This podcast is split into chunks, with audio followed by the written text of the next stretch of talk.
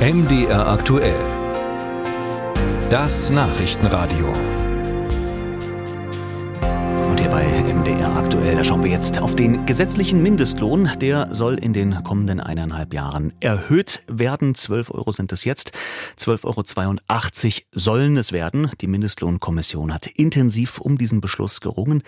Sehr weit hätten die Tarifvertragsparteien auseinandergelegen. Das hat die Kommissionsvorsitzende Schönefeld im Anschluss gesagt. Und ob sich die harte Arbeit da gelohnt hat für den Beschluss der Kommission und welche Folgen, welche Auswirkungen der neue Mindestlohn haben wird, darüber kann ich jetzt sprechen mit Oliver Holtemöller, dem stellvertretenden Präsidenten des IWH in Halle. Ich grüße Sie. Guten Tag, ich grüße Sie. Herr Holtemöller, es ist keine Konsensentscheidung gewesen, die Arbeitsminister Halder angetragen wurde. Es hat kräftig geknirscht. Der Deutsche Gewerkschaftsbund hat nicht zugestimmt. Das Plus sei deutlich zu klein. Die Arbeitgeber, das Arbeitgeberlager habe da seine Agenda durchgedrückt. Mal aus Sicht der Arbeitnehmer, ist das Plus vor dem Hintergrund der Inflation zu klein? Das kommt darauf an, was man als Basis für die Berechnung nimmt. Wir haben ja im vergangenen Jahr schon eine recht kräftige Anhöhung des Mindestlohns gehabt. Das heißt, der Inflationsausgleich hat auf dem Niveau der Mindestlöhne, Mindestlöhne eigentlich schon stattgefunden, wenn man das vergleicht mit der Lohnentwicklung bei allen anderen Beschäftigten. Der Anstieg des Mindestlohns im vergangenen Jahr auf die 12 Euro war ja prozentual viel größer als die Lohnentwicklung in allen anderen Bereichen.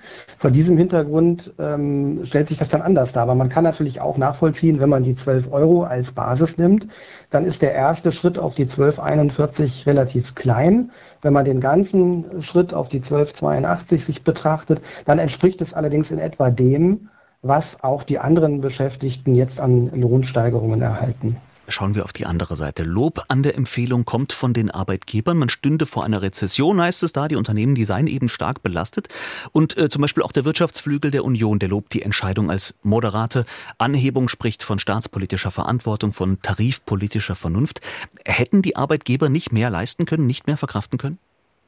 Es wird jetzt deutlich, was die Schwäche des Konzeptes flächendeckender gesetzlicher Mindestlohn für alle Regionen und alle Branchen ist. Natürlich gibt es nicht das Musterunternehmen, ähm, das die Entwicklung für alle anderen eben widerspiegelt, sondern es gibt natürlich Branchen, in denen haben wir florierende Geschäfte, steigende Gewinne der Unternehmen. Diese Unternehmen können auch mehr zahlen.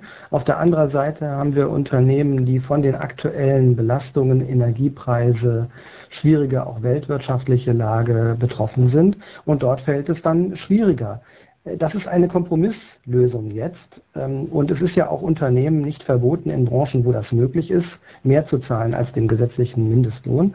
Und in Tarifverhandlungen und in Lohnverhandlungen allgemein sollten die Gewerkschaft auch versuchen, das durchzusetzen.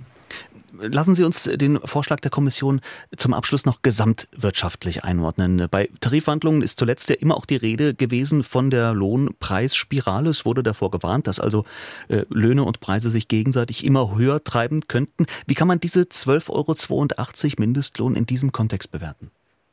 Von einer Lohnpreisspirale ist weit und breit nichts zu sehen. Insgesamt muss man sagen, dass die Lohnabschlüsse, die wir in der Vergangenheit gesehen haben, angesichts der Inflation eher als moderat zu bezeichnen sind. Natürlich sind es große Beträge prozentual, um die wir da Anstiege gesehen haben. Aber verglichen mit der Inflation ist es eigentlich eine moderate Lohnentwicklung, sodass man von einer Lohnpreisspirale nicht sprechen kann im Allgemeinen. Hier beim Mindestlohn kommt aber hinzu, dass jetzt das passiert, wovor viele vorher gewarnt haben, nämlich eine zunehmende Politisierung dieser Entscheidungen.